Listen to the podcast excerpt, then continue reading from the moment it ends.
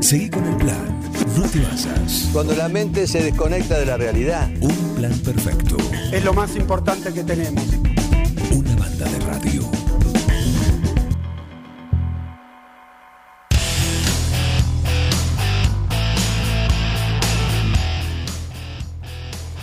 Muy bien, volvemos al cauce natural en un plan perfecto. ¿Qué hora es, Heriberto? Por favor, decime, si Es puede la ser. hora 11. 8 minutos. 11, 8 minutos, salió el sol sobre 9 de, de julio y está también, ya ha llegado nuestro columnista de, de los viernes, el doctor Fernando Mosun. Le damos la bienvenida. ¿Cómo anda, doctor? Buen día, Bien. ¿cómo les va? Muy bien, ¿vos? Perfecto, casi perfecto. Impecable. Bueno, casi feliz. Muy feliz. Casi feliz. Muy bien. Perfecto. Eh, y tenemos en línea y vamos a tener el gusto de poder eh, charlar un- unos minutitos con él, alguien que está a punto de salir para, para acá, para acá, para nuestra ciudad, porque tiene un fin de semana intenso. ¿eh? Eh, así que lo saludamos a Pablo Gesenow. Eh, ¿Cómo andas, Pablo? Buen día, Juan Jara, Miguel Bengoa, Fernando Mosun, te saludamos desde acá de la mesa de Un Plan Perfecto. Hola Juan, Miguel, Fernando, ¿cómo están? Y a toda la gente de Un Plan Perfecto. Acá mirando por la ventana las nubes que cubren toda la ciudad de Córdoba y esperando tener un viaje, un viaje tranquilo eh, y, empezar a disfrutar de este fin de semana intenso, como decías, que nos va a encontrar juntos y disfrutando de un montón de actividades en la ciudad de 9 de julio. Bueno, le contamos a la audiencia para... eh, ya hay mucha expectativa por, por, por la carrera en sí y por, por tu llegada y por lo que vas a hacer mañana, eh, porque vas a estar dando una charla el próximo... mm, Mañana, mañana justamente en el Salón Blanco del Palacio Municipal. Le contamos a la audiencia que, Pablo es una persona que tuvo un, accidente, ¿sí? en el cual, bueno, lamentablemente le, amputaron la- las piernas y eh, ese hecho que para muchos puede ser o podría ser traumático, podría ser eh, motivo de, eh, no sé, estancarse o lo que sea, fue todo lo contrario para él. Y es importante porque está el deporte de por medio también, y es, importante contar esto que es un poco también el motivo de, tu presencia y de tu- tus charlas también que solés dar en distintos puntos, contar cómo se puede seguir adelante aún después de una adversidad tal como la que te ocurrió. Sí, así es. Mañana a las tres y media, mañana sábado, ahí en el Salón Blanco, compartiendo más que una charla, me gusta decir que, quiero que sea una conversación donde yo pueda contar mi experiencia, pero también tener un ida y vuelta con el, con el público presente, con quienes nos acompañen, para, para bueno, sacarnos dudas, pre- hacer preguntas, intercambiar opiniones y experiencias con, con los presentes, de manera que, que todos al salir de ese salón nos llevemos algo lindo, nos llevemos alguna herramienta para afrontar nuestros problemas, para... Como bien decía, yo en el 2015 tuve un accidente automovilístico del que resultó la amputación de mis dos piernas y sin embargo este sábado voy a estar ahí eh, de pie en la línea de largada, el domingo mejor dicho, eh, y tratando de, de completar eh, una distancia de 7 kilómetros al lado de un montón de corredores que, que me van a dar eh, la energía, el combustible y el placer de poder compartirlo. Así que ansioso, ansioso por estar allá y por empezar a conocer la ciudad eh, y, a, su gente, ¿no? Que, tanto cariño a la distancia me están haciendo llegar. Recién mencionaste una palabra que, leyendo algunas entrevistas que diste a distintos medios a lo largo de estos años, hablas, eh, y es la palabra combustible, ¿no? Que es, vos siempre mencionás el combustible necesario para seguir, que fue lo que te impulsó, ¿sí? A, desde quizás el día después de, tener el accidente y de tener conciencia de esta nueva vida, eh, te, te impulsó justamente a, a no bajar los brazos. ¿Cuál es el componente de ese combustible? Y a mí me gusta decirle combustible humano, ¿no? Y ese, y ese factor humano que, que- que me acompaña y que, y que me llena de, de energías, porque por ahí la fuerza de voluntad que uno puede llegar a tener es un motor, pero si no tenés un buen combustible eh, que, que lo haga funcionar de la mejor manera, por ahí el resultado no es tan óptimo. y ese combustible lo, lo, conforma la familia en primer lugar, los amigos de toda la vida, los amigos nuevos que uno va conociendo, como, me va a ocurrir seguramente el 9 de julio, eh, el, el, afecto que, que, uno recibe en la calle, quizás simplemente por, por andar de pantalones cortos y, mostrando mostrando otra cara de la discapacidad, sin drama, sin victimización, sin tratando de naturalizar lo que nos pasa y lo que nos puede pasar a cualquiera. Yo eh, tuve ese accidente en, escasos segundos eh, y así como me pasó a mí le puede pasar a cualquiera, entonces nada, eh, estar, a, estar a la altura de, de lo que significa nada, la empatía por el otro y, y, darnos cuenta de que, de que la vida, que está muy bueno estar vivo, todo lo bueno, lo malo que nos pasa, diría un amigo, nos pasa porque estamos vivos y porque tenemos la posibilidad de estar en este mundo. Eh, ¿Y cómo fue el, ese trabajo, el de reponerse? Porque vos tuviste ese momento traumático eh, por el incidente en sí, después lo que dejó ese incidente en, vos, en, tu cuerpo, y, y bueno, como digo, ahí debe ser una encrucijada, eh, o, caer en la depresión y en eso, o ir para el otro lado. ¿Qué fue lo que te motivó a vos para justamente agarrar ese camino?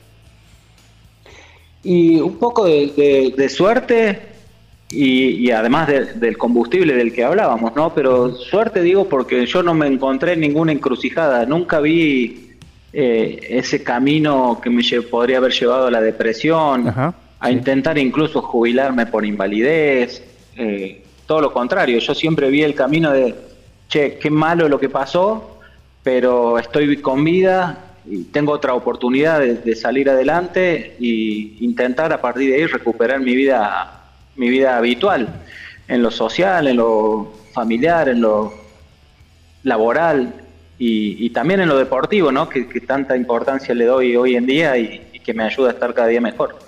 Entonces, digo siempre, tuve suerte de que no me encontré con, esa opción que me iba a llevar para, para, un lado muy diferente al que nos va a permitir ahora conocernos en pocas horas.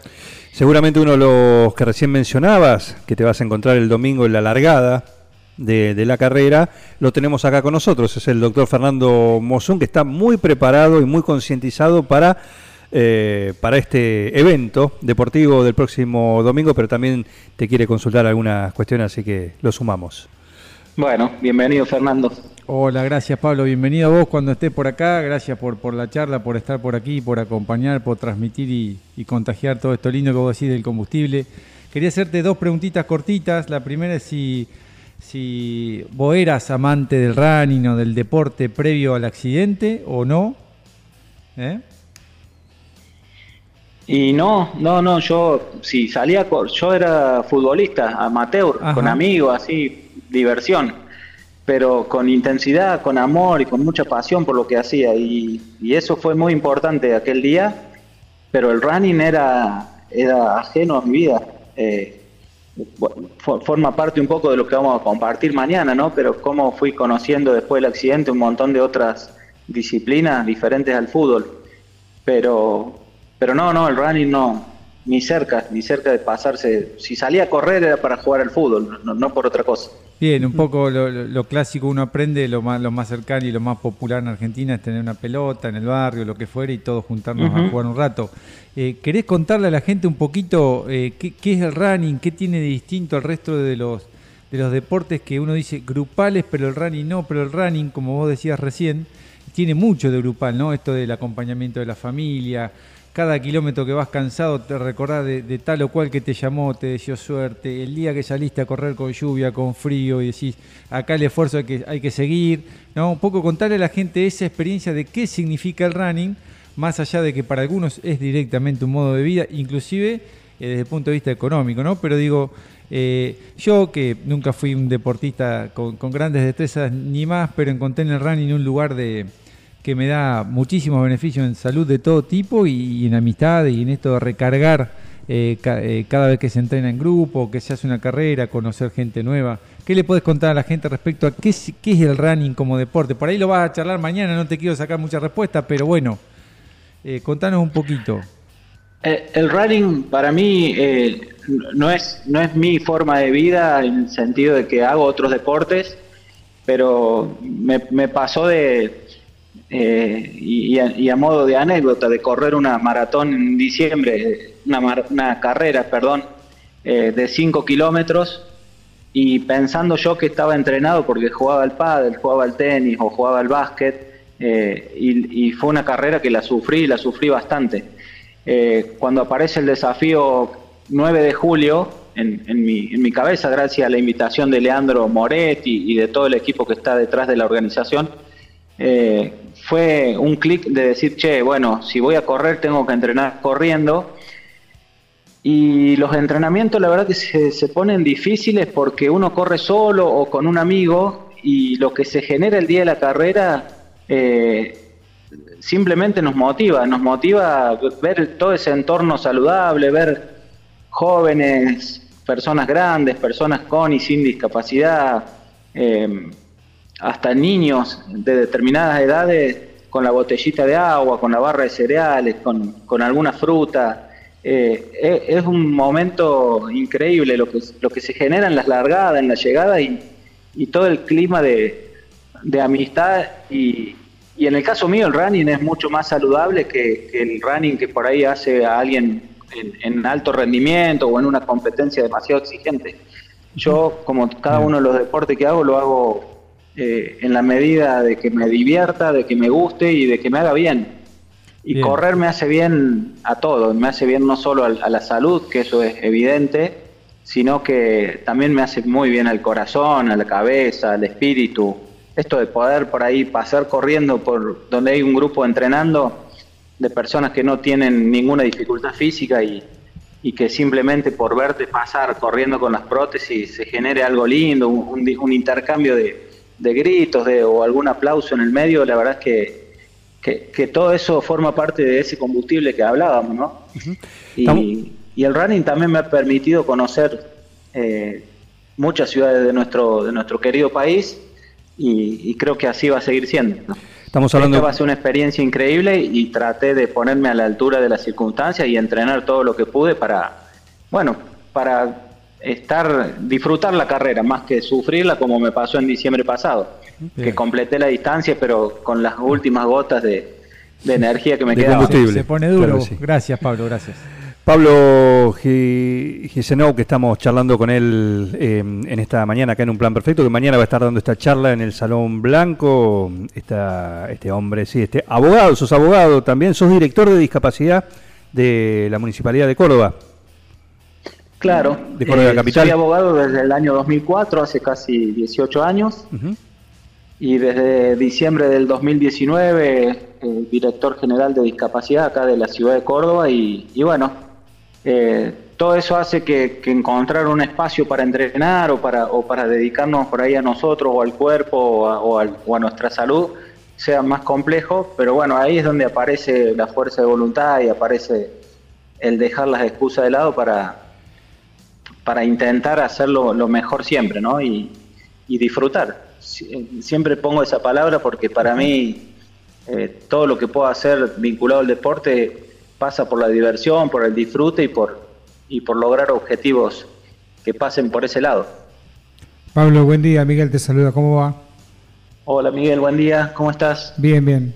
Tengo una pregunta. ¿Cuánto tiempo pasó desde ese momento de tu accidente? Obviamente tuviste una recuperación, un reevaluar qué ibas a hacer con tu, con cómo seguía el futuro, hasta que empezaste a tener una vida parecida a la que tenías antes. Y parecida a la que tenía antes fue el instante en que me pude poner de pie por primera vez después de siete meses sentado en una silla de ruedas eh, y a partir de ahí plantearme objetivos que, eran un poco más ambiciosos al solo hecho de caminar. Eh, empezar a tratar de vincularme con el deporte nuevamente, cosa que ya venía haciendo incluso desde la silla de ruedas, pero pero empezar a andar en, no sé, empezar a hacer otras cosas que me permitieran, eh, el, lo primero que recuperé fue el trabajo, que fue a los 45 días del accidente, yo en una silla de ruedas ya estaba en mi estudio jurídico trabajando, eh, pero yo creo que el momento fue ese, cuando me puse de pie por primera vez después de siete meses y empezar de nuevo a, a, ver la vida desde, desde, la misma altura que la había visto toda la vida eh, y, y, empezar a encontrar, la, en, reencontrarme con todas esas cosas que hacía antes. ¿Cuánto, cuánto, en qué año fue esto, Pablo?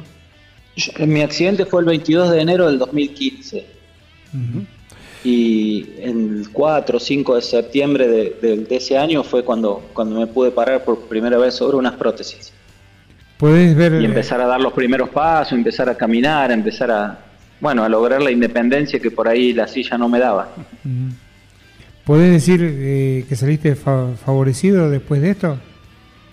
¿Te, te, hizo mejor esta Puedo decir que puedo decir que, no sé si favorecido, pero que pude vivir situaciones y circunstancias que me enriquecen día a día, eh, eso te lo aseguro, porque eh, hoy me siento por ahí cuando una mamá o, un papá me llama para, para, ir a ver a alguien, que de algún familiar que está en alguna situación compleja y, y poder ir a, a, dar un abrazo, a dar un testimonio, a compartir una experiencia, ya sea en la casa o en, o en la misma habitación de ese hospital donde por ahí ocurren algunas cuestiones eh, y ver los cambios en las actitudes y ver los cambios en, la forma de mirar los problemas eh, es algo que, que quizás antes no me hubiera ocurrido nunca y, hoy me, llena el alma, ¿no? Eh, poder decirle a alguien, entrar a la habitación de un hospital de pantalón corto y decirle, che, te pasó esto, pero la vida sigue y acá te lo vengo a mostrar en primera persona. Qué bueno, Pablo. Pablo, te, genial, eso creo que debe ser muy reconfortante y muy llenador, ¿no? Te quería hacer una consulta ya que no sabía yo de tu trabajo eh, y en relación a que, bueno, vos en primera persona nadie te la cuenta, esto de la discapacidad y demás. Eh, has logrado cosas, han logrado cosas, han impulsado proyectos y cuestiones para beneficiar a quienes tienen situaciones similares a las tuyas. ¿Te sentís regocijado con eso o ves el sistema muy estancado en relación a a, la dirección Perdón, pero se escucha mucho ruido. A ver ahí. A ver, ahí sí lo... ¿Ahí me escucha mejor? Ahí. Escucho un ruido permanente, ahí se escucha mejor. Ahí, eh, ahí, va. Bueno, no, te decía, bueno, gracias por eso y desde tu lugar y desde primera persona, ¿no? Eh, eh, con, tu, con tu accidente y demás, desde la Dirección de Discapacidad, que no sabía que era tu tarea laboral, eh, ¿Han logrado cosas, objetivos, han proyectos que se han concretado? O sea, la gente está agradecida o ves estancada esta posibilidad de ayudar y demás? ¿Cómo, cómo te ha ido con eso? No, la verdad que tenemos, tenemos un intendente que, que, nos, que nos apoya en todas las locuras vinculadas. Yo, eh, uno de los principales objetivos es pelear por la accesibilidad. Una ciudad tan grande como la ciudad de Córdoba con 600 kilómetros cuadrados y, muchísimas personas en situación de discapacidad, eh, es un desafío todos los días, pero la accesibilidad es un tema y no solo la accesibilidad física a la cual le estamos dando batalla eh, a través de muchas obras eh, vinculadas a eso, sino también la accesibilidad en la comunicación, como es intentar eh, que se instalen pictogramas, placas en braille, códigos QR, instalar eh, de una manera mucho más fuerte la lengua de señas en los espacios de atención al público municipal y tratar de contagiarlo al sector privado. Entonces, eh, hemos en dos años hemos avanzado mucho en eso, nos queda mucho todavía, pero, pero la verdad que vamos por ese camino y, notamos, notamos la, empatía de mucha gente que antes eh, tenía la discapacidad como un tema de la cual me, tenía que ocupar yo, y lo digo yo como director, ¿no? Eh, y de a poco hemos ido instalando de que el área de desarrollo urbano se tiene que ocupar, que el área de movilidad urbana o de transporte se tiene que ocupar, que el área de salud, de educación, tiene que, estar en la agenda, que contemplar eh, el deporte adaptado. Entonces, excede mucho lo que es, es mi función eh, específicas, sino que también tratamos de transversalizar al resto de las áreas de gobierno a que también piensen en la discapacidad, en la, accesibilidad y en, y en una forma de, construir una ciudad para todos, ¿no? Me parece que, por ahí va el camino. Y lo estamos logrando con mucho esfuerzo y con el apoyo de muchas instituciones vinculadas a la discapacidad de nuestra ciudad. Es importante esto porque el tema de discapacidad y de la inclusión, un término que hoy se utiliza mucho, pero que no sé, lo podemos ver en distintos ámbitos, vos estás contando la, la realidad ahí en, en, en tu ciudad, eh, pero en muchos ámbitos es, y en muchos lados todavía es un eslogan. ¿Sí? Es muy lindo Sí, el eslogan, se- se dice mucho, se pero en mucho realidad... como banderas, claro, pero en, como en los hechos, pero- en los hechos no, no, no, hay. La igualdad es de lo que adolece las minorías, ¿no? En este caso los discapacitados son menos que el resto, por lo tanto todo está hecho para más para el resto que para los discapacitados y esto sucede, ¿no? Claro. Pablo, te, hago una todo- pregunta, perdón, sí. te hago una última pregunta y yo no les robo más tiempo. eh, y mañana me la, me la me la respondés, te la dejo picando acá, me la respondés eh, cuando Dale. nos encontremos en la, en la línea de salida. ¿Vos tenés tu calendario de vacunas del adulto al día? Si Mi no, no sabe. vacuna. Te Sí. salió el doctor. Él- no, él- no sabe. Te cuento el doctor acá, el doctor Mosun, él, él es infectólogo y está haciendo acá la columna y hoy nos viene con la libreta de vacunación para todos. Caíste en la volteada. La- las libretas de vacunación que tengo son, son todas las de las de COVID. Bien. Las otras las debe tener mi mamá todavía guardada en alguna es, cartera. es muy probable, siempre las viejas la guardan, así que la vas a tener que reflotar. Bueno, después lo charlamos. Muchas gracias, Pablo. Lo charlamos en la línea de largada y, y cuando lleguemos. Dale, Claro. abrazo grande. Eh, Ah. Pablo, eh, te, te comento cómo, cómo fue el hecho, porque es, es la esperanza, es eh, lo, que, lo que te surgió, el, el hecho de cómo te acercaste al hecho de, de poder acceder a, a- a las prótesis, a las diversas prótesis que vos eh, utilizás de acuerdo a, a la actividad. No es lo mismo la que usás para caminar, para correr, que la que usás para jugar al tenis o... o- bueno, ¿cómo, ¿cómo accediste a eso? Bueno, eh, yo tengo la suerte de, de, además de, de tener un trabajo, tengo una obra social. Eh, entonces, las, las prótesis que uso para todos los días, para trabajar, para, para andar en bici o para cuestiones cotidianas, las tengo a través de la obra social. Bien. y, y las prótesis más deportivas, bueno, es parte de la charla de mañana, ¿no? Por ahí estamos, estamos adelantando toda la charla en, en una llamada telefónica, eh, pero, pero si querés mañana te cuento bien cómo, cómo llegaron el resto de las prótesis. Bien, perfecto, perfecto. Con, con todo, con todo gusto es un poco del el incentivo para ir a escucharte mañana. Solo, no solamente esto, sino también, eh, bueno, el resto de tu historia que tiene que ver con, con lo que te pasó y cómo, cómo te, te reinventaste eh, en cuanto, en cuanto a ese hecho. Te las robaron una vez, ¿no? Sí, sí, fui, fui víctima de la inseguridad varias veces y una de ellas... Las prótesis. eh, sí, sí, las prótesis, así que una, una parte de mí. Pero aparecieron, tengo entendido. Sí, sí, aparecieron, aparecieron las... Son productos ortopédicos a medida, entonces no le sirven a nadie más que a mí. Claro. ¿A quién Eh, se le ocurre entonces, también? Los delincuentes las, las tiraron a la, a la calle y las encontró un delivery. y, y bueno, acá en Córdoba se había hecho muy viral la noticia, entonces logré juntarme de nuevo con ella y son las que voy a usar el, sa- el domingo para correr. Perfecto, perfecto. Eh, y en el deporte, y te hago la, la última y ya agradeciéndote tu tiempo, porque aparte ya tenés que, que empezar a- el camino hacia acá, hacia 9 de julio.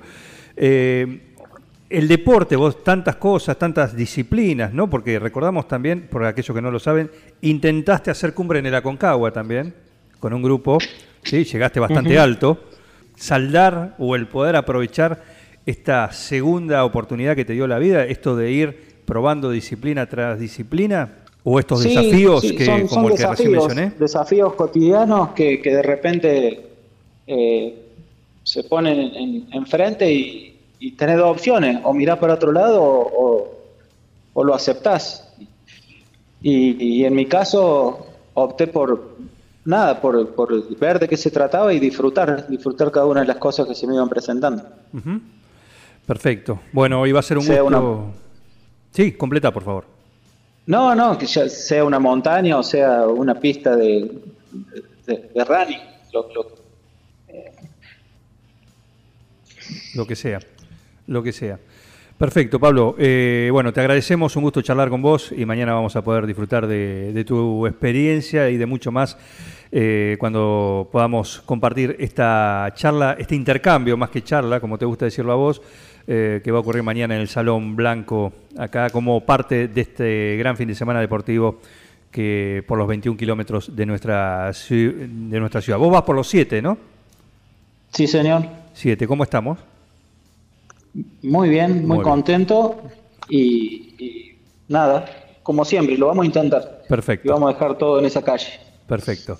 Te mandamos un abrazo y gracias por este, este tiempito, estos minutos con un plan perfecto. ¿eh? Buen viaje. Dale, un abrazo. Juan. Chao, Fernando. Chao, Miguel. Y hasta mañana. Buen viaje. Un abrazo. Pablo Gisenou, sí, que estuvo charlando con nosotros. Mañana, mañana eh, va a ser una linda charla el próximo en el Salón Blanco.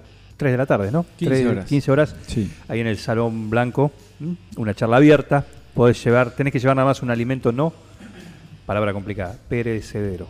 Perecedero. Eh, así que es lo, es lo único. Sí, como este no, esto porque no llega. Esto no llega. Esto no es perecedero porque no llega a mañana. No llega al mediodía. Eh, así Sí, que, la, bueno. la historia de Pablo es genial. En el running, en, en las, en las carreras de todo tipo, de, de- de calle, de trail, de lo que fuere, y, y en el deporte en general, está bueno que los deportistas, eh, sobre todo los que, te- los que tuvieron algún inconveniente de este tipo, físico, eh, ¿no?